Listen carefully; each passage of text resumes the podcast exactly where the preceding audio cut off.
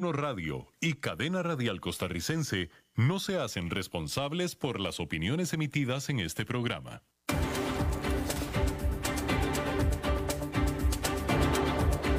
Inicia a las 5 con Alberto Padilla un programa diseñado con el objetivo de llevarte diariamente un tema de actualidad, acompañado siempre de reconocidos editorialistas, de lunes a viernes a las 5 de la tarde por CRC 89.1 Radio, a las 5 con Alberto Padilla.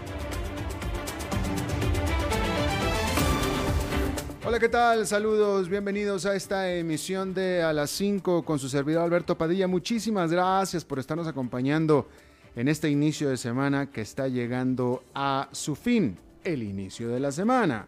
Espero que haya tenido muy buen fin de semana y muy buen inicio de semana.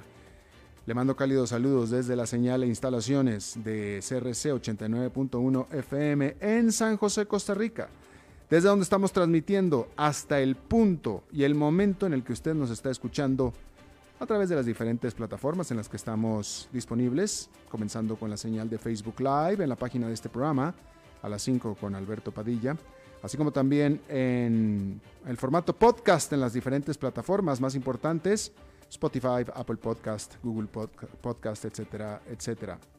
Aquí en Costa Rica esta emisión que sale en vivo en este momento a las 5 de la tarde se repite todos los días en la noche a las 10 de la noche en CRC 89.1 FM. Cálidos saludos a todos ustedes. Tratando de controlar los incontrolables en esta ocasión, el señor Ángelo Sánchez. La gente me pregunta, porque Jaime Guerrero es Jaime Guerrero y eh, Francisco León es Pancho Lion, ¿no? Entonces me pregunta si Ángelo Sánchez también estoy haciendo eh, alguna traducción. No, él sí se llama Ángelo. Este sí se llama Ángelo. No es Ángel y le digo Ángelo, no. Se llama Ángelo Sánchez, buen amigo. Y aquí la que produce de manera general este programa, la jefa, es la señora Lisbeth Ulet. Bien, una nueva ola de... Le recomiendo... Eh, hoy el programa va a ser muy COVID-19 y vamos a tener una entrevista al respecto, sobre todo porque una nueva ola de temores por una nueva ola de coronavirus que pueda descarrilar la emergente recuperación económica hizo desplomar los mercados bursátiles mundiales. Los números rojos comenzaron en las bolsas europeas que cayeron todas alrededor de un 3%. Y el negativismo cruzó el Atlántico, donde Wall Street comenzó mal desde el campanazo de salida, aunque al cierre la situación se mejoró un poco. Hay que decir que allá en Nueva York el índice industrial Dow Jones quedó con una caída de 1,84%. El Nasdaq Composite perdió ligeramente 0,13%, mientras que el Standard Poor's 500 cayó 1,16%. Quedaron mm, lejos de sus mínimos de la jornada porque llegaron a estar perdiendo hasta 3 puntos porcentuales estos indicadores y eso es de mencionar. La reacción del mercado se da al tiempo que se está registrando aumentos importantes en las infecciones tanto en Europa como en parte de los Estados Unidos, justo en el momento en que ya está entrando el otoño, cuando la propagación podría acelerarse al estar la gente pasando cada vez más tiempo encerrados bajo techo. Asimismo, es también la temporada en la que los hospitales tienen más actividad en el año con el resurgimiento de las gripes comunes. Por supuesto que si se reproduce la pandemia, los gobiernos podrían verse obligados a adoptar nuevas medidas de confinamientos, las cuales harían a las economías volver a hundirse en recesión en el momento en el que apenas estaban saliendo de la peor en un siglo. Y no solamente es Europa, el domingo, la Universidad Johns Hopkins de Estados Unidos reveló que en 31 estados, 31 estados de los 52 de la Unión Americana, los nuevos casos de COVID-19 crecieron en al menos 10% durante la semana pasada respecto de la semana anterior. El viernes Israel ordenó nuevas restricciones al movimiento ante el recrudecimiento de la pandemia en ese país. Pero por otro lado, Nueva Zelanda canceló todas las medidas de distanciamiento físico en todo el país, excepto en Auckland, que es la ciudad más grande, luego que el domingo no se reportara ni un solo caso de COVID-19. Dichoso país. Sin embargo, el resto de las economías desarrolladas y mucho del resto del mundo parecen ir en la dirección equivocada. Bueno, por lo pronto TikTok se salvó de la prohibición de operar en los Estados Unidos con el presidente Donald Trump dándole chance en lo que afina los detalles para su asociación con las gigantes Oracle y Walmart. Sin embargo, es el propio Trump quien parece estar aventando piedras en el camino a un acuerdo el cual ya de por sí en sí mismo tiene suficientes obstáculos. Oracle y Walmart habían dicho que la nueva compañía conjunta de nombre TikTok Global sería propiedad de mayoría estadounidense. Pero la propietaria de TikTok, la china ByteDance, emitió el lunes un comunicado reiterando que retendría el 80% de la nueva empresa. Encima de eso, Trump metió aún más ruido hablando por primera vez de un fondo para la educación por 5 mil millones de dólares que se crearía como parte del acuerdo entre las empresas. Pero a eso todo el mundo se quedó sorprendido porque nadie había escuchado absolutamente nada del asunto. Nadie. Y la ByteDance aclaró el domingo, el domingo mismo, que es la primera vez que ellos también escuchan al respecto. Por lo pronto, Trump le dio una prórroga a TikTok, pero solamente de una semana, por lo que otra vez el tiempo apremia para que en solo siete días las cinco partes, porque son TikTok, Oracle, Walmart y aparte Washington y Beijing, resuelvan los porcentajes de propiedad, todos los detalles y ahora este nuevo misterioso fondo para la educación que Trump se sacó de la manga. Se antoja, por supuesto, una prueba muy dura en medio del peor momento para las relaciones chino-estadounidenses en décadas, pero pues así es como le gusta a Trump. A Trump no le gusta nada fácil. Todo tiene que ser complicado, todo tiene que ser misterioso, todo tiene que ser eh, con misterio hasta el último momento, y así es como será esta también. ¿Cómo duerme Trump en las noches? No sabemos, porque con tanta cosa, pero en fin. Bueno, cambiando de tema completamente, las acusaciones de fraude por parte de un vendedor en corto de acciones de Nicola están haciendo estragos en esta naciente empresa de camiones y camionetas eléctricas. Las acciones de Nicola habían explotado recientemente al ser una de las favoritas de la nueva ola de inversionistas aficionados que tanto están dominando en el mercado, y luego de haberse anotado una gran inversión y alianza con nadie menos que General Motors. Pero este domingo, el fundador de Nicola, Trevor Milton, que la fundó desde el 2014, tuvo que dejar la presidencia de la empresa que fundó Luego que la firma Hinderburg Research, que hace su dinero apostando en contra de empresas, asegurara que Nicola ha estado engañando a los inversionistas sobre el verdadero valor de su negocio.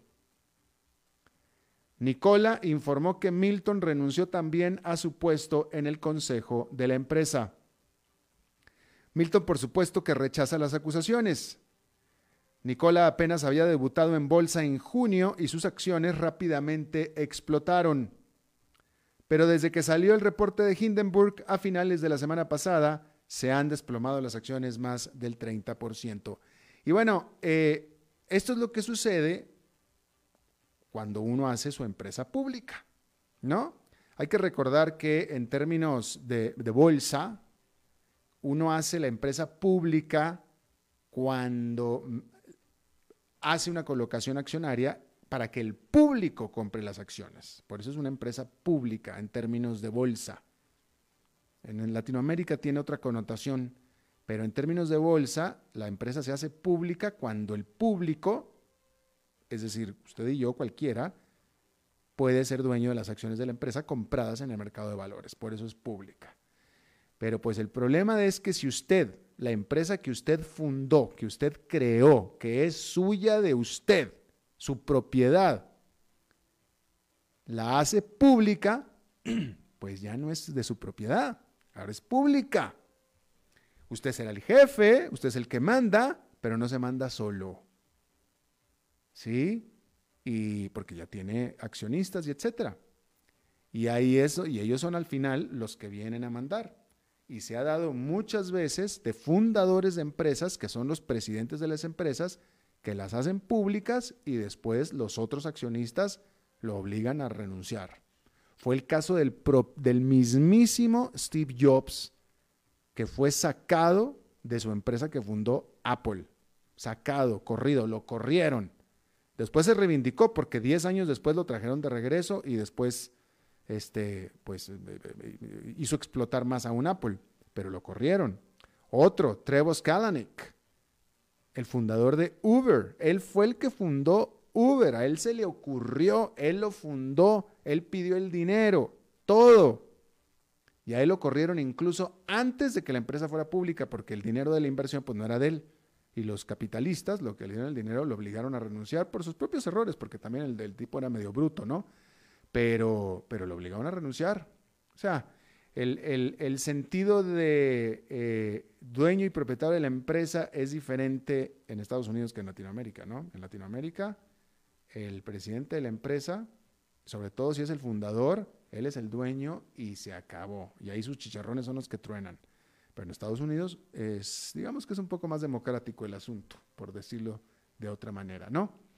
Bueno, la Agencia Internacional de Energía Atómica es la guardiana del orden mundial nuclear de uso, de uso civil. Bueno, pues este lunes la Agencia Internacional de Energía Atómica está de aniversario y lo celebrará con su conferencia anual en Viena sin inmutarse por el COVID-19 que está azotando el viejo continente. Y la agenda está repleta. La agencia es responsable no solo de ayudar a los países con estudios para sus programas nucleares, sino también para asegurarse que no se desvíen hacia malos usos. Pero su responsabilidad más controversial es verificar el acuerdo nuclear multinacional con Irán, el cual se ha estado cayendo a pedazos con la salida de Estados Unidos en el 2018. Y por supuesto que se trata de una papa caliente geopolítica. Recientemente, la agencia logró el acceso a dos sitios sospechosos dentro de Irán, pero hay muchos países que quieren que aplique más presión todavía. Además, todo apunta a que tendrá mucho más responsabilidades en el futuro un estudio de la agencia que liberó la semana pasada revela que la capacidad de energía eléctrica nuclear del mundo podría doblarse para el año 2050. Actualmente hay 53 reactores nucleares bajo construcción en el mundo en 19 países, nueve de los cuales son novatos, novatos nucleares, como Bangladesh y Bielorrusia. Fíjese que en este momento que le estoy leyendo esta nota, me viene a mí la pregunta sobre eh, cuántos reactores nucleares hay en Latinoamérica. Y le estoy preguntando a Google. Sé que en México hay uno, en México hay un reactor nuclear. Sé que, y creo que en Argentina hay otro, pero vamos a ver si Google me lo puede dar de manera... Eh, Seis se encuentran en América Latina, dice Google. Precursor de esta tecnología fue Argentina, donde se instaló la primera central atómica del continente. Hoy aquel país cuenta con dos plantas nucleares en funcionamiento y una tercera en construcción. No, pero este es de mayo del 2011. Este, dudo que se haya, no, no sé, este es del 2011. A ver, ¿qué países de América Latina tienen plantas nucleares? Argentina, Brasil, el gigante sudamericano, fue el segundo país en activar sus reactores nucleares. México, Chile y Bolivia, dice aquí. Hmm. Bueno, pues si usted le cree a Google, son Argentina, Brasil, México, Chile y Bolivia que tienen eh, plantas nucleares. Eh, la de México es viejísima, es de los años 70. Eh, la de Argentina actualmente cuenta con tres reactores nucleares, siendo el primero puesto en funcionamiento en el 74, ¿sí? Pues es que es cuando fue la ola de las plantas nucleares. bien, ahí tiene. Me acaba de salir al gilo. Bueno, pues ahí tiene usted. Otro que está de aniversario es las Naciones Unidas, 75 años. Y hay que decir que normalmente esta época del año en la ciudad de Nueva York pues está congestionada por toda la cantidad de líderes mundiales y sus delegaciones que acuden para la Asamblea General de las Naciones Unidas. Pero previsiblemente este año los líderes se quedarán en casa y enviarán mensajes en video pregrabados. De tal manera que la celebración esta semana por los 75 años de la formación, es decir, septuagésima quinta, será pues bastante tranquila la celebración, ¿no? Dado el paupérrimo estado en el que se encuentra el mundo, no se esperaba, de, de todas maneras, no se esperaba una gran celebración, no había cómo. De hecho, la Declaración de las Naciones Unidas por el aniversario afirma, no estamos aquí para celebrar, sino para tomar acción. La declaración es una renovación de los votos y compromisos para un multilateralismo revigorizado. Esta es frase de las Naciones Unidas, multilateralismo revigorizado. Incluye llamados a dar una nueva vida a las negociaciones para reformar al Consejo de Seguridad el cual aún refleja la estructura de poder mundial de 1945. Sin embargo, con los fuertes intereses que existen para que se mantenga el status quo, pues muchos esperan que el formato no sea lo único virtual en esta Asamblea General. También las promesas de cambio se espera que sean virtuales. Y por supuesto que esto quiere decir, por ejemplo, darle mucho más juego a China, por ejemplo. China en 1945 no figuraba. Hoy en el 2020 es la segunda economía más grande del mundo. Rusia será potencia militar, pero no es potencia económica. Entonces hay algunas cosas que ajustar de acuerdo a lo que se está pretendiendo, pero de ahí a que quieran hacerlo, sobre todo el país sede y sobre todo el presidente del país sede, pues vamos a ver, ¿no? Bueno, y ya que estábamos hablando de Nueva York, hay que decir que los rascacielos de Manhattan pues están vacíos hace meses con las empresas manteniendo a sus trabajadores laborando desde los edificios, pero de departamentos. Pero ya hay empresas que están planeando los regresos a la oficina. JP Morgan Chase ya ordenó a algunos de sus operadores a que a partir de este lunes vuelvan a la oficina mientras que otros grandes bancos están planeando lo mismo. Sin embargo, el experimento de JP Morgan tuvo ya un primer contratiempo. A pesar de que Nueva York lleva meses con bajas tasas de infecciones, un empleado que ya había vuelto a la oficina resultó positivo del coronavirus, obligando a algunas cuarentenas durante la semana pasada. Y con el futuro de los centros de las ciudades bastante incierto, pues los dueños de edificios comerciales en Nueva York están recibiendo algo de alivio por el aparente disgusto de los grandes bancos a que sus empleados permanezcan trabajando desde casa. Otros de los grandes inquilinos de Manhattan, las empresas tecnológicas, pues son un poquito más complicadas cuando menos de entender qué es lo que quieren hacer, porque por ejemplo Facebook, que alquiló varios cientos de miles de metros cuadrados de espacio de oficina en la ciudad apenas en agosto, también anunció que para el 2030 la mitad de su fuerza laboral trabajará desde casa. Entonces, pues nadie entiende bien, bien, bien. Y ya que estamos hablando de grandes bancos de Wall Street, hay que decir que, eh, bueno, pues esta nota está causando eh, estupor en todo el mundo porque documentos que fueron filtrados al medio BuzzFeed, BuzzFeed revelan, son, son, miles y miles de documentos, ¿eh? revelan la manera en la que los grandes bancos occidentales han hecho, elaborado decenas, no, bueno, dice cientos de miles de reportes de actividad sospechosa beneficiarios para ellos mismos. ¿Qué significa esto? Estos reportes de actividad sospechosa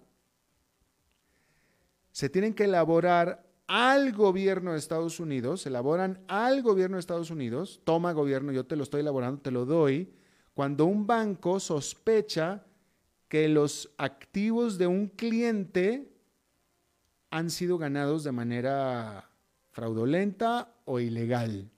¿Sí? Cuando el banco lo sospecha, va y le dice al gobierno de Estados Unidos, oye, mira, tengo sospechas de este cliente. ¿No?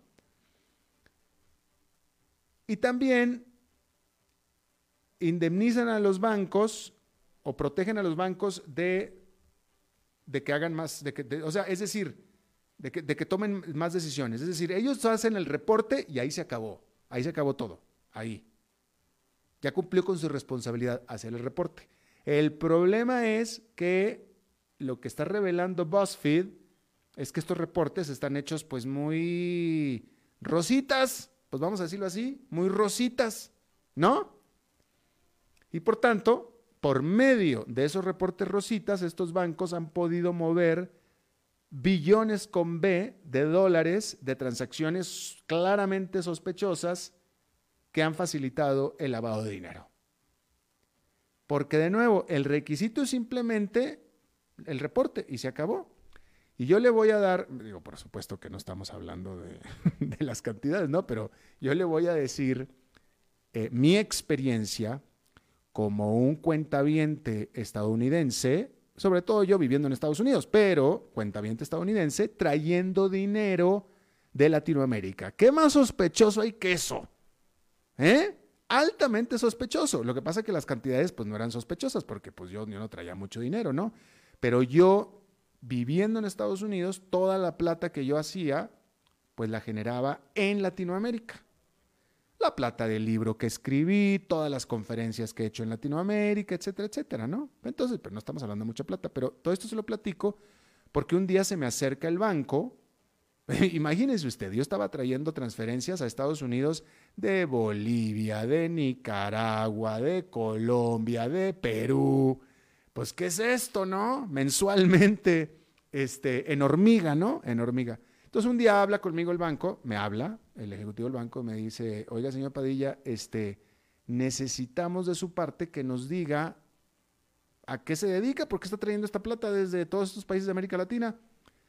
Ah, pues porque es que yo soy conferencista en América Latina. Ah, ok, muchas gracias, todo lo que necesitamos. Plac, ya me colgó y listo, no me volvieron a molestar jamás. Y ya, así de fácil. No me pidieron una declaración jurada, no me pidieron nada, simplemente mi declaración. De nuevo, son cantidades cortas, pero yo entiendo y entendí perfectamente el origen de las sospechas. Totalmente. Pero se resolvió simplemente con decirles la que pudo haber sido tremenda mentirota. Que pues no lo es, digo, pues no lo es, ¿verdad? Porque no lo fue, pero pudo haber sido tremenda mentirota. No, es que doy conferencia por América Latina. Ah, ok, muchas gracias. Ya listo, se resolvió. Bueno, pues ahí está. Ese, ese fue mi reporte de actividades sospechosas. Y se selló con eso. Listo, con mi declaración. Después de eso, entonces sí pude, o sea, lo, veo en retrospección, ah, pues entonces me, hubiera dedicado a cosas ilegales, pues ya, ya estaba yo eh, bien, ya, ya había yo cumplido con el, eh, eh, reporte de, actividad sospechosa y el banco también, que eso es lo más interesante, lo, más importante. El banco también cumplió. El banco lo único que tenía que hacer era llamarme a mí y tragarse el cuento que yo le di. Ya con eso se cumplió toda la reglamentación, ya. Entonces yo ya pude haber entonces ya no dedicado a conferencias, pude haberme dedicado yo no sé qué más y ya no hay problema. Bueno, ahí es lo que está denunciando justamente BuzzFeed este tipo de cosas, justamente. Gente más lista que yo, definitivo, que sí lo hizo, y sobre todo con cantidades mucho más grandes, ¿no? Pero que sí, eh, pues encontraron la manera, le encontraron el, la grieta y por ahí se metieron. Y así, así es. Así de fácil. Más de alguna persona he escuchado yo financieros, más de algún financiero internacional, que dice que el lugar más sencillo para lavar dinero y legalizar dinero, blanquear dinero, el sistema financiero más sencillo para blanquear dinero es precisamente el estadounidense. Más de algún financiero internacional me lo ha dicho. Y acá le acabo de dar yo una prueba. Se la acabo de dar, sin problema. Eh, y bueno, pues ahí está, ¿no? Bien, eh, rápidamente, ¿qué me le voy a informar antes de irnos a la pausa? Bueno, pues si la computadora, ah, ahora sí. Bueno, simplemente el, caso de Bielorrusia que sigue y continúa por sexta semana consecutiva en la capital de Bielorrusia, en Minsk, eh, manifestaciones masivas de ciudadanos exigiendo a Alexander Lukashenko, que es, y así lo dice The Economist, ya lo dice el Economist, es el presidente ilegítimo de Bielorrusia que se vaya. La Unión Europea ha dicho que impondrá sanciones luego de que Lukashenko se robó las elecciones en agosto, pero sin embargo hasta este momento la Unión Europea no ha hecho nada, nada. Y en todo este revolú, hackers filtraron los datos personales de mil miembros de las fuerzas de seguridad del gobierno que han sido instrumentales para que Lukashenko mantenga el poder. Como siempre, estos tiranos se valen de la fuerza del ejército para mantener el poder. Sin el ejército no son nada. No son nada. Lo que me hace recordar, por cierto, los movimientos tan interesantes que está haciendo Andrés Manuel López Obrador en México de darle y darle y darle cada vez más poder al ejército. El ejército en México era eso, simplemente el ejército. No tenía ninguna otra función más que ser el ejército. Con Manuel López Obrador, ahora son los encargados de construir el nuevo aeropuerto, proyecto insignia de Andrés Manuel López Obrador, se lo dio al ejército para que lo construyera. Ahora están a cargo de la operación y vigilancia de los puertos comerciales, el ejército, no nada más la vigilancia, la operación también por parte del gobierno y varias medidas más para reforzar a el ejército, que es de llamar la atención. Bien, vamos a hacer una pausa y regresamos con nuestra entrevista de hoy.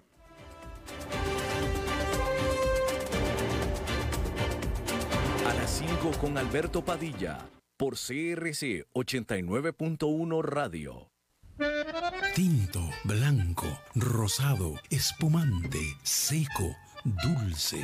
El vino es como los amigos, proviene de diferentes cepas y familias convertidas en bodegas de tradición. La Iride, una bodega personal establecida en Mendoza, Argentina, produce vino de exportación con la calidad de Mendoza, expresada en taninos frescos, frutales, remembranzas de tabaco y chocolate. Una fiesta al paladar. La Iride, vinos argentinos de tradición. CRC 89.1 Oyentes informados. El agua es vida, salud y bienestar. Por eso, vos y los tuyos necesitan agua purificada, ozonizada y embotellada San Ángel. Hace que tu vida sea más larga y saludable con agua San Ángel. Disfrútala naturalmente y viví una experiencia con agua purificada San Ángel. Pureza que se siente. Búscanos en Facebook como Agua San Ángel. En tiempos de emergencias y de incertidumbre, es fundamental la información verificada y confiable. Evite los medios anónimos e irresponsables. Dígale no a las noticias falsas. Los medios de comunicación formalmente establecidos son el antídoto más eficaz contra la desinformación. Infórmese por la radio y la televisión a toda hora, con los rostros y las voces que usted conoce y confía fue un mensaje de la Asociación Internacional de Radiodifusión, AIR.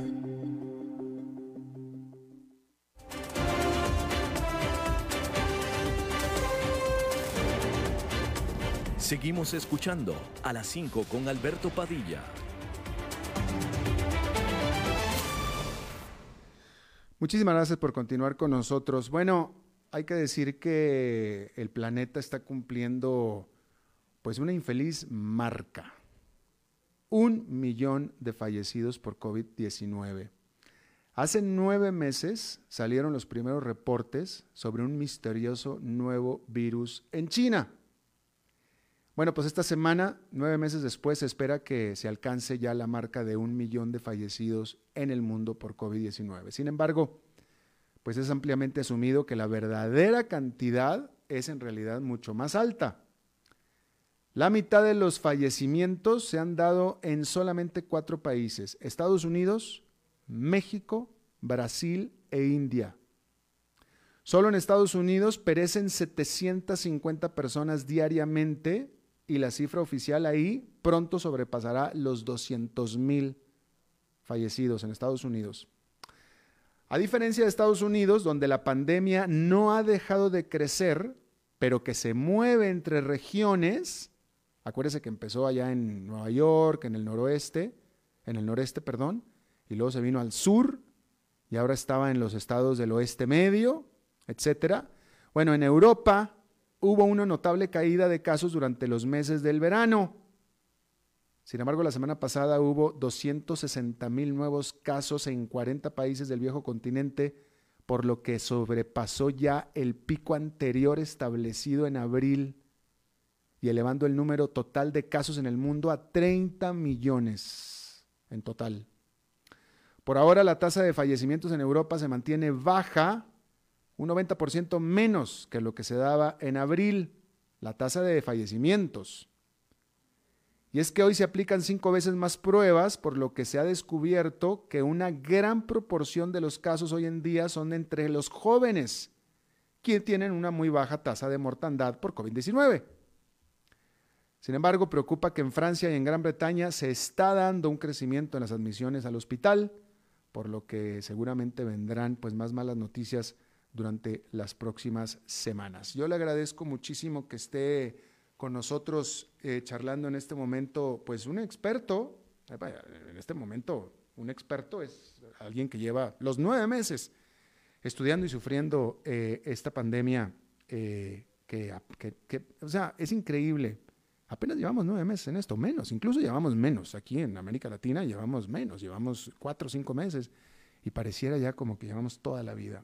El doctor Mario Ruiz, él es gerente médico, nada menos que gerente médico de la Caja Costarricense del Seguro Social, que es el sistema médico público de Costa Rica. Doctor Ruiz, muchísimas gracias por estar con nosotros. Muchísimas gracias por la invitación.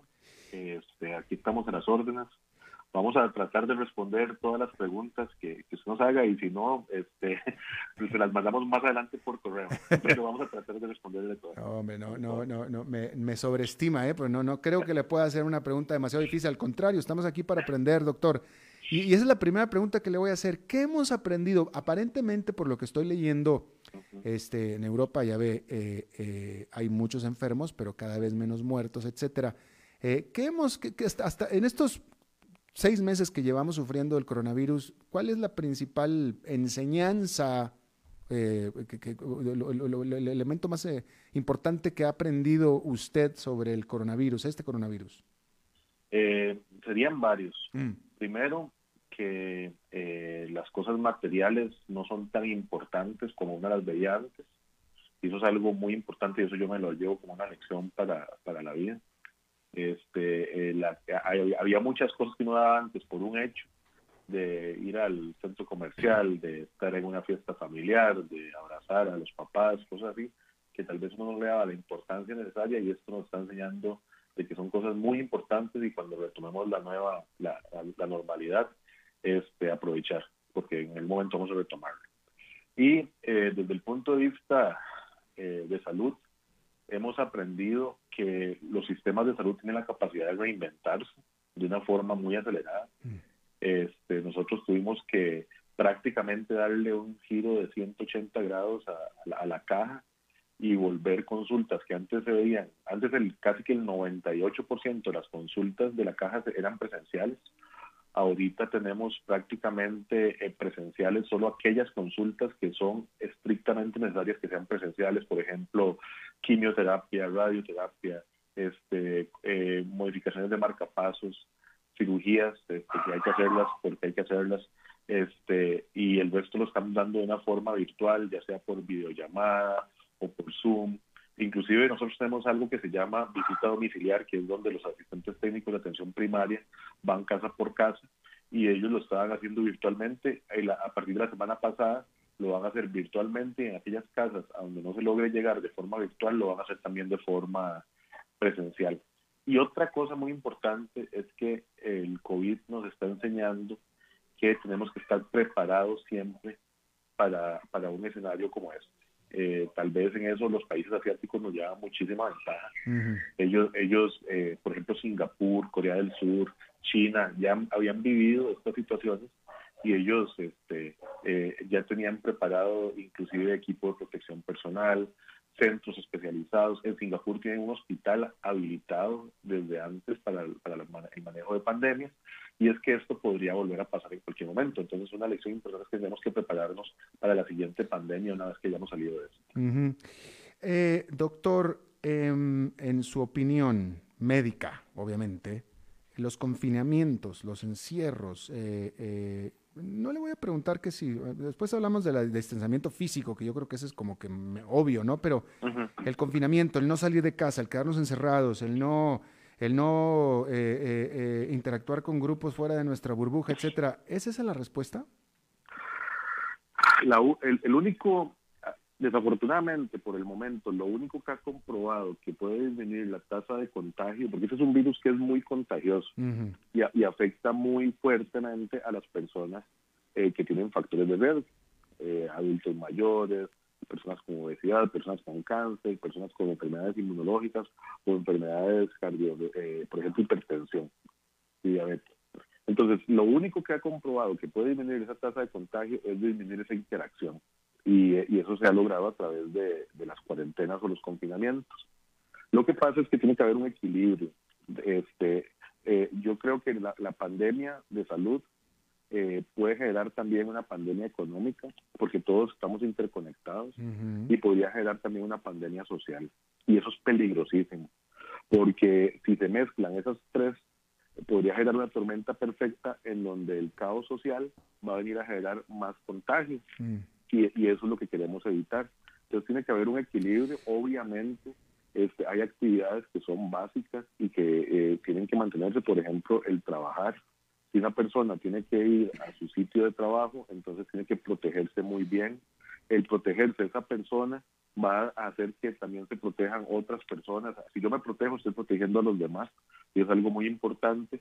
Y eh, mientras la tasa de contagio sea elevada y no haya una cura o una vacuna, eh, yo recomendaría solamente hacer las actividades que son estrictamente necesarias. Por ejemplo, trabajar, por ejemplo, ir a comprar este, comestibles, pero evitar actividades que no generan valor, por ejemplo, fiestas, aglomeraciones, este, conciertos, que lo que terminan generando es, es una tasa de contagio elevadísima. Estaba leyendo el otro día que en una boda en Estados Unidos, no recuerdo el estado, este, participaron cerca de 150 personas y de esas 150 personas se enfermaron 80 y han fallecido 7 yo creo que eso es a lo que uno no quiere llegar, que uno quiere que cuando se, realicen estas actividades, más bien uno tenga un recuerdo bonito.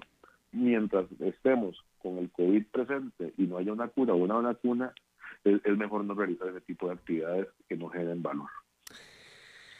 Eh, pregunta. Eh, aquí en Costa Rica, vamos a, vamos a aterrizarlo en Costa Rica. Este día hubo 703 nuevas infecciones. Ayer hubo 1187 y hace dos días, o sea, antier, eh, otros tantos. Pregunta, eh, así, en términos generales, si cada una de estas personas hubiera traído mascarilla, eh, en, la en, en, el momento en el que se contagiaron, yo no sé cómo se habrán contagiado, pero en el momento en el que se contagiaron cada una de estas 3.000 personas que acabo de mencionar hubieran traído mascarillas, hubieran lavado las manos, etcétera, haciendo exactamente lo mismo que estaban haciendo, nada más que protegidos, ¿se hubieran contagiado? Es muy probable que no, es muy probable que no. Y eh, ya tenemos evidencia, todos los días estamos aprendiendo de este virus. Mm. Este, al inicio ni siquiera estábamos seguros de cuál era el mecanismo de contagio. Mm. Este, yo recuerdo los primeros días, eh, en, uno veía las imágenes de Wuhan del confinamiento en Wuhan y videos de la cantidad de gente enferma y uno, uno decía, puña, pero esto se, contamina, se contagia por tocarlo con la piel o nadie tenía claro eso. Ahorita ya tenemos más claros los mecanismos de contagio. De hecho, el CDC hace poco ya, ya este, inclusive está eh, dando a entender que podría ser que se transmita vía aérea a través, a través de las gotitas de saliva. Bueno, eh, ¿sí, vio que sí vio lo que pasó con eso, ¿va? El último que yo leí del CDC, 300 científicos mandaron una nota. Sí, pero después, después la bajaron, doctor, la bajaron. ¿En serio? Sí, la bajaron, la bajaron, esa es la nota del día también en Estados Unidos. En la mañana la subieron y el CDC en la mañana la bajó diciendo que fue un error, que se fue por un error del sistema. Eh, le, ah. comento que se, cree que pudo haber ido a influencia de Washington. De, ah, claro. ¿Cómo se te ocurre, va? Hay, aspectos geopolíticos que es, mejor apegarse siempre al criterio técnico y científico. Eh, yo estoy de acuerdo con usted. Y la, la ciencia, y esto es histórico desde la Edad Media, siempre perdura a través del tiempo y para verdades eh, científicas el tiempo. Y eso es algo muy importante, que, que todo el equipo de trabajo lo tenemos muy claro. Pasó también con la hidroxicloroquina al inicio, pasó este con este el hipoclorito de sodio, este hay varias cosas que hay que apegarse a, la ciencia, a la, ciencia, perdón, pero este eh, si a mí me pregunta personalmente, yo creo que sí, que es muy probable que se transmite por se transmita por gotículos. Hay evidencia de eso, por ejemplo, en la transmisión que se ha dado en sitios cerrados como call centers, donde el mismo filtro, la misma circulación del aire acondicionado hace pensar eso y hacia eso iban los estudios este, que han estado enfocados en esto. Y el utilizar la mascarilla y la careta, además tiene un efecto también este, protector adicional, y es que la interacción con otras personas es menor. Y eso uno lo puede ver en las paradas de buses, eh, donde ya las personas mantienen una distancia, están con su mascarilla, están con su careta y, no hay tanta interacción. Eh, yo también creo, habría que analizar exactamente este, todas estas personas que se, que han enfermado, eh, qué actividades están realizando, porque eso es algo también muy interesante. Hemos visto que los fines de semana disminuye sobre todo entre domingo y lunes la cantidad de personas eh, eh, infectadas. Y no es porque se estén haciendo menos pruebas, sino que es porque consultan menos personas a los servicios de salud. Eh, el fin de semana pasa, antepasado vimos que mucha gente se fue para la playa y cayeron completamente los números, casi que a la mitad. Y pasó lo mismo este fin de semana. El domingo se hicieron casi 600 o 700 pruebas menos, pero no porque nosotros hayamos disminuido la capacidad, sino porque consultaron menos personas. Este, eh, ¿Eso qué quiere decir, doctor? ¿Qué quiere decir? Ayúdame a entender. Que la, eh, es un fenómeno que también se estaba presentando en España en la primera ola. La gente, sobre todo la gente joven, tiende a pensar que es una gripe común y corriente y no asisten a los servicios de salud a no ser que se sientan muy mal o que tengan este ya ven que se está enfermando algún ser algún algún ser querido o algún familiar. Pero es muy interesante cómo el comportamiento ha variado en relación con los fines de semana largos o con actividades de fines de semana. Pero eh, eh, pero de nuevo o sea esto lo único que significa es que la gente se, se, va enferma a donde se vaya o se queda enferma en la casa, pero no va al conductor. No quiere, no quiere decir que se enfermen menos. No, señor, no se están enfermando menos. Ah. Este, es, es, muy interesante porque uno quisiera que se hicieran la misma cantidad de pruebas, pero haya menos positivos la relación se mantiene. Bueno, pero entonces estos, estos números que, que, caen en fin de semana se, se, se, compensan durante la semana. El que no va el domingo va el lunes. Exactamente, el que no va el domingo va el lunes y ah. fue porque se fue a la playa el fin de semana o a algún otro lugar y puede que haya enfermado más personas. Ya, pero, pero de nuevo yo creo que lo interesante es si en cada, todas estas personas hubieran hecho lo mismo que hicieron y todo, pero hubieran estado eh, con careta y con mascarilla y con... Y lavándose las manos, estoy casi le puedo asegurar el 90% de los casos no se hubieran enfermado. Este, y eso lo podemos ver también, por ejemplo, con el personal de salud que trabaja eh, eh, en, en, la primera línea y que utiliza el equipo de protección personal. En el hospital de Heredia es el tercer hospital que tiene más casos reportados en estos momentos. Eh, me refiero a la, a la, provincia de Heredia como tal, que son los casos que consultan en el hospital. ¿Y, y, usted está hablando de casos totales o de, o de casos dentro del sistema de salud? Casos dentro del sistema de salud. O sea, la provincia, personal médico. Eh, no, no, eh, estoy hablando de casos en general. Ah, ya, ok. la, provincia de Heredia es una de las que tiene eh, más casos activos y además hay ciertas zonas donde están en zona naranja. El hospital de Heredia por eso ha recibido muchísimos pacientes y es el tercer hospital que ha recibido más pacientes. Y es muy interesante cómo el personal del hospital de Heredia, eh, en relación con personal de otros centros de salud, tiene una menor tasa de, de contagio entre el mismo personal. Y es porque los protocolos de utilización del equipo de protección son súper estrictos.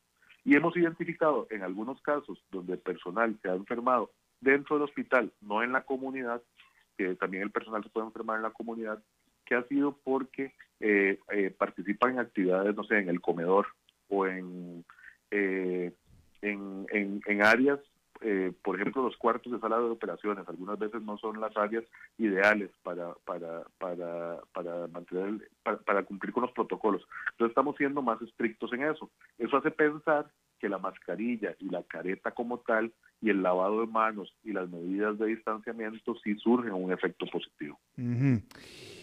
eh, me pareció que mm, antes, en la primera parte de esta entrevista, usted mencionó sobre la vacuna. Eh, pregunta, pregunta compuesta. ¿Es la vacuna la solución al coronavirus? Y si es sí, ¿cuándo? O sea, primero que nada tenemos que esperar, usted me va a decir cuándo podemos esperar que esté una vacuna, pero más importante, que esté disponible para, para los miles de millones de personas que habitamos este planeta. Sí, este, va a ser bien complejo, pero en estos momentos ya hay varias empresas y varias farmacéuticas que tienen estudios fase 3 adelantados y que han tenido buenos resultados. Está AstraZeneca, está Pfizer, está eh, Sinovac, que es China, está Sinopharm, está la Sputnik este, y está también Moderna. Esas son las seis principales en estos momentos. Casi todas están en una fase 3 muy, muy similar. Los seis este, han tenido, en teoría, buenos resultados. Ahora estaba leyendo que AstraZeneca hoy reportó otro, otra paciente que tuvo este, secuelas neurológicas después de aplicarse la vacuna. Si las vacunas están para el primer semestre del próximo año, nosotros tenemos que estar seguros, y por eso hay que ser muy, muy cuidadosos, de que la vacuna sea efectiva. Y la misma OMS ha resaltado eso. Porque el aplicar una vacuna que no fuera efectiva podría traer como consecuencia un aumento en la tasa de infección, porque entonces la gente andaría confiada de que, de que esa vacuna este, los va va a evitar que se enfermen y más bien se podrían enfermar más personas. Otra cosa muy interesante es que la mayoría de los estudios son en pacientes mayores de 18 años, no son estudios que se hayan realizado en niños.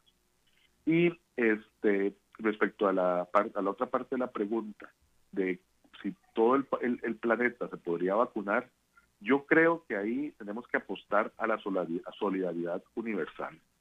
Eh, la caja tiene principios muy, muy eh, fuertes de solidaridad, universalidad. Este, eh, la OMS lo ha dicho, tenemos que ser muy solidarios. El Papa también lo dijo, el Papa lo, dijo eh, este fin de semana, de que la vacuna debería ser un bien público y, tratar de que la tenga la mayor cantidad de gente posible. El aplicar una vacuna tiene sus complicaciones, sus retos, sus retos desde el punto de vista este, logístico, desde el punto de vista de las cadenas de frío, que es que las vacunas tienen que estar a una temperatura específica para que no se, para que firman. Hmm. Este, también tiene eh, una logística importante en cuanto a la convocatoria de que uno realiza las personas o si la, vacunación va a ser casa por casa. Eh, hay varios países del mundo, entre ellos Costa Rica, que tienen muchísima experiencia en la aplicación de vacunas. Aquí en Costa Rica tenemos uno de los esquemas de vacunas más fuertes de la región y del mundo. Y la logística eh, yo estoy seguro que se va a aplicar al 200% o más cuando sea ya tengamos una vacuna aprobada lo que se está apostando, y hoy lo, hoy lo dijeron en la conferencia de prensa, es a, varios mecanismos. Está el COVAX, que es un mecanismo donde se compra la vacuna a través de la OPS. Este, eh, eh, eh, déjeme avanzar un poquito en esto, doctor. Le pregunto, en su experiencia, ¿cuánto, cuánto, ¿en cuánto tiempo razonablemente, en cuánto tiempo usted cree razonablemente que nosotros, cualquiera que nos escuche, pueda decir, ya no necesito usar la mascarilla diaria, ya no necesito, ya no necesito eh, hacer distanciamiento social, ya, ya no le tengo miedo al coronavirus, lo más seguro es que no me voy a infectar. ¿Cuánto tiempo, hace, dentro de cuánto tiempo vamos a estar en ese punto? Yo creo que siendo optimista, probablemente para finales del próximo año. Es cuando ya, porque tenemos que, ser conscientes de que la, primero tiene que estar la vacuna, Exacto. segundo tiene que estar toda la logística, este tercero eh, la, es muy poco probable que las empresas puedan dar todas las vacunas al mismo tiempo. Me imagino que las van a ir entregando por bloques o por fases, este, según lo que cada país pueda ir adquiriendo o lo que la OMS vaya dando. Entonces, yo creo que eh, de aquí a finales del próximo año, finales del 2021. Wow, ok. Eh, tenemos información, pregunto, ¿hay información acerca de cómo nos ha ido? Bueno, resulta que estamos aceptando gente de turistas eh, de Europa, región donde está habiendo otra vez un resurgimiento de la pandemia. Em, eh, han venido, ahora que se abrieron los vuelos el 1 de agosto, que empezaron a llegar vuelos de Europa a Costa Rica, eh, ¿Ha habido infecciones entre los visitantes europeos eh, que han llegado aquí con todas las con todas las condiciones que se le han puesto?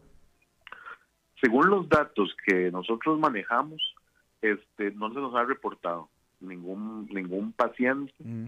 que, se haya enfermado o que haya venido enfermo. De hecho, eh, tienen que tener que traer una prueba PCR negativa con una validez de 72 horas.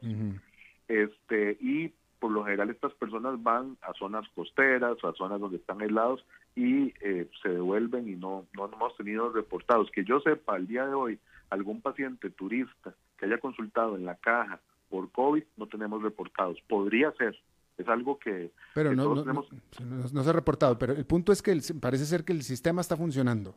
Eh, pareciera, pareciera, pero si usted me pregunta a mí, en esta época de pandemia, yo no le recomendaría a nadie viajar. Y eso se, lo digo con total transparencia. Es exponerse a un riesgo innecesario. Los, este, a no ser que sea de verdad, porque no sé, hay que ir a hacer una cirugía o algo de trabajo que no se puede eh, este, posponer, pero yo no les recomendaría viajar. Por cierto, hablando de eso y de rápidamente porque ya nos vamos, usted mencionó acerca de esto que había subido al, website del CDC eh, sobre los droplets eh, en el aire este, eh, y en los sistemas de aire acondicionado de las oficinas que usted mencionó, eh, cosa que me parece como lógico, ¿no? Pero ¿cómo es posible que, eh, que, que, digan, que digan que los aviones sean de los lugares más seguros por el código 19 por los filtros del sistema de filtración que tenga el aire acondicionado? A mí me parece, no le encuentro razón a eso. Miras que yo lo estuve leyendo también, a mí me surgió la duda, estamos muy conectados porque me, me surgió esa duda y lo que dicen eh, yo no soy ingeniero, ¿verdad? Y aquí ya me estoy metiendo en un campo que no es el mío. Pero supuestamente los filtros que utilizan los aviones tienen una temperatura superior a los filtros usuales. Mm. Lo habría que investigar, a ver cómo. A mí de pronto, yo, yo, que me dedico a ser sospechoso, yo de pronto digo, qué tremendo lobby están haciendo las aerolíneas para que la gente... Sí, porque resulta que en el supermercado es muy peligroso y en el, la oficina también, pero en el avión no, cuando estás en hombro con hombro con otra persona. Sí, pero, pues, pero, pero cuando leí decía eso, que los filtros tienen una temperatura superior y que mm. por eso es lo que lo permite. Habría que investigar. Habría que investigar. Vez ahí preguntarle a, algún ingeniero aeronáutico eh. si nos pueden explicar. Pues sí. Bueno, pues doctor Mario Ruiz, gerente médico de la Caja Costarricense de Seguro Social, este, muy amena la charla, muy informativa. Le agradezco mucho que nos haya dado el tiempo. No, con mucho gusto. Nada más quisiera aprovechar para dos cosas. Este, entre ayer y antier han fallecido dos compañeros eh, de la institución, mm. eh, muy queridos los dos, eh, uno de los Chiles, otro del Hospital de Punta Arenas, funcionarios ejemplares, funcionarios que siempre estuvieron ahí para colaborar en lo que fuera necesario. Han fallecido nueve funcionarios de la institución hasta el momento. todos estamos expuestos a eso, pero es el trabajo y, y sí duele mucho cada vez que pasa algo así y uno ve gente en la calle que no usa mascarilla, que no usa careta o que están haciendo fiestas. es que las fiestas yo les tengo un miedo así pavoroso, porque es donde la gente al comenzar a tomar se relajan, comienzan a abrazarse, a gritar, a cantar, y donde se transmite más, hay más posibilidad de contagio. Eh, yo, un, un, un, paciente en el SEACO que, se, que falleció la mamá y él también estaba internado. Y, él, y me contaban los compañeros del SEACO que a él le dolió muchísimo no poder ir al funeral de la mamá. Claro y después él falleció también. Este, y ese caso a mí no se me olvida porque yo estoy seguro que esa persona haría lo que fuera por estar aquí. Y, y, y cuando alguien se muere, este, los que lo terminan llorando son los seres queridos. Entonces, yo sí le pediría muchísimo, muchísimo, muchísimo a la gente que se cuide mucho, que salga a trabajar, pero que se cuiden, que exijan en todos los lugares que se utilice mascarilla, que se utilice careta, que haya eh, para lavarse las manos, que este, los protocolos se estén cumpliendo, porque tenemos que aprender a convivir con esto mientras llega la vacuna.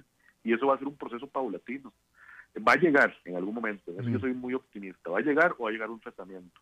Pero mientras tanto, tenemos que asegurarnos de que si alguien se enferma, era porque estaba haciendo algo que era estrictamente necesario. Eh, muchas gracias. Eh, una pregunta rapidísima. Estos nueve compañeros que, se, que fallecieron, supongo que todos fueron de COVID-19, eh, ¿todos fueron cumpliendo con su deber?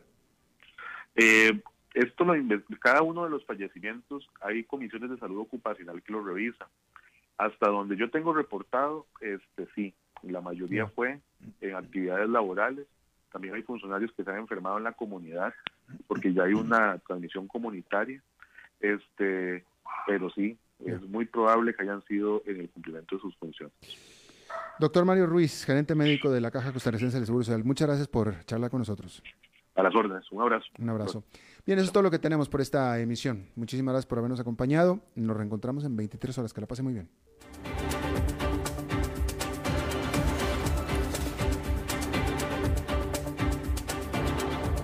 Concluye a las 5 con Alberto Padilla un programa diseñado con el objetivo de llevarte diariamente un tema de actualidad, acompañado siempre de reconocidos editorialistas, de lunes a viernes a las 5 de la tarde por CRC 89.1 Radio, a las 5 con Alberto Padilla.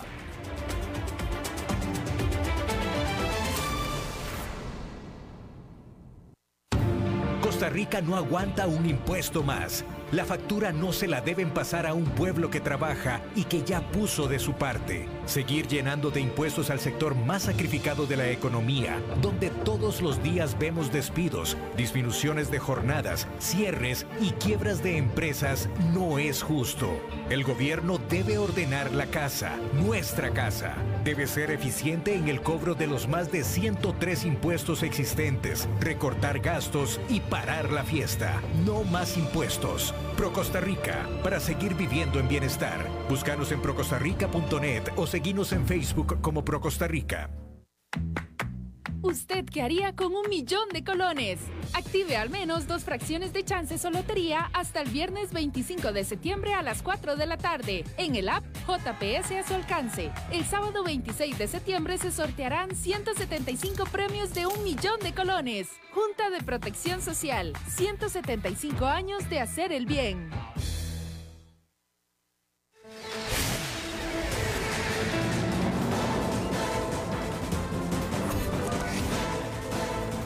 Inicia el resumen informativo en noticias CRC 89.1 Radio. Hola, ¿qué tal? Son las 18 horas en punto y estos son nuestros titulares. Los diputados dejaron el proyecto que permite un retiro anticipado de la pensión complementaria a un paso para su aprobación en primer debate. El Ministerio de Salud reportó entre el domingo y este lunes 1.890 casos confirmados de COVID-19.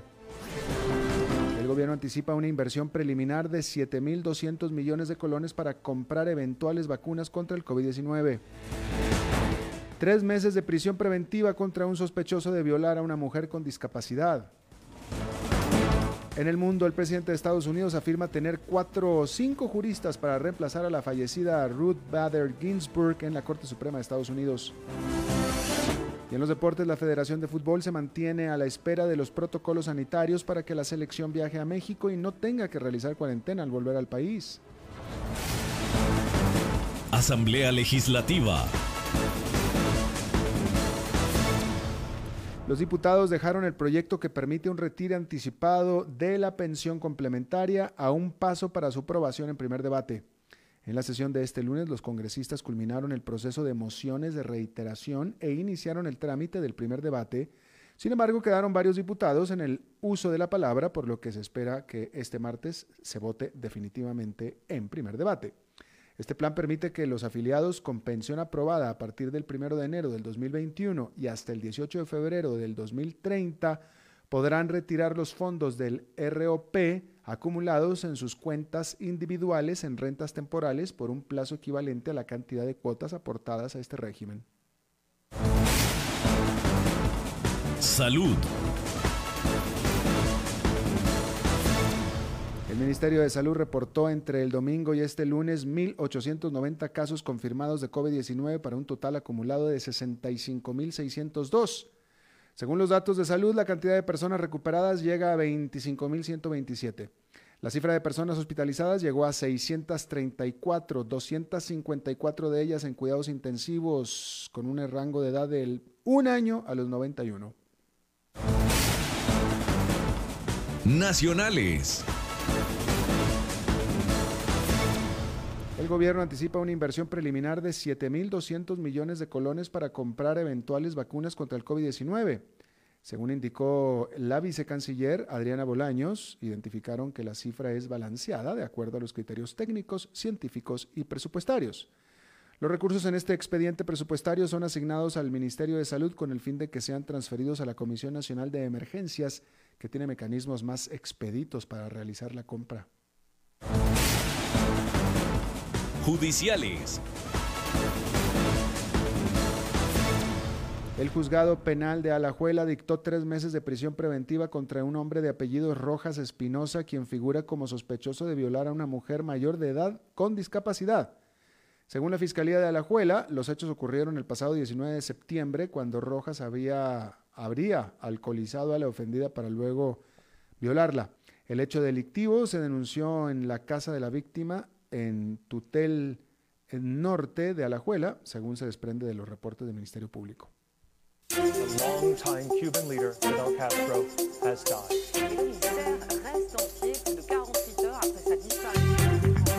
Internacionales.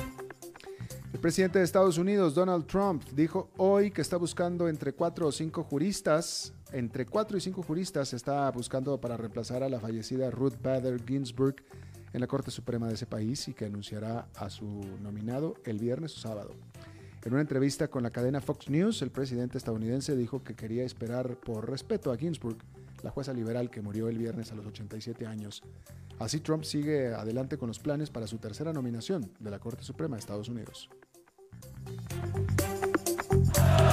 La pasión de los deportes en noticias CRC 89.1 Radio. La Federación Costarricense de Fútbol aún no tiene respuesta concreta sobre la aprobación de los protocolos sanitarios que permitirán a la tricolor viajar al amistoso con México y al regreso no tener que realizar una cuarentena de 15 días. Precisamente el nuevo protocolo establece la realización de tres pruebas previas al viaje de regreso. Incluso la tercera se realizaría cinco días después del arribo de la tricolor a suelo nacional.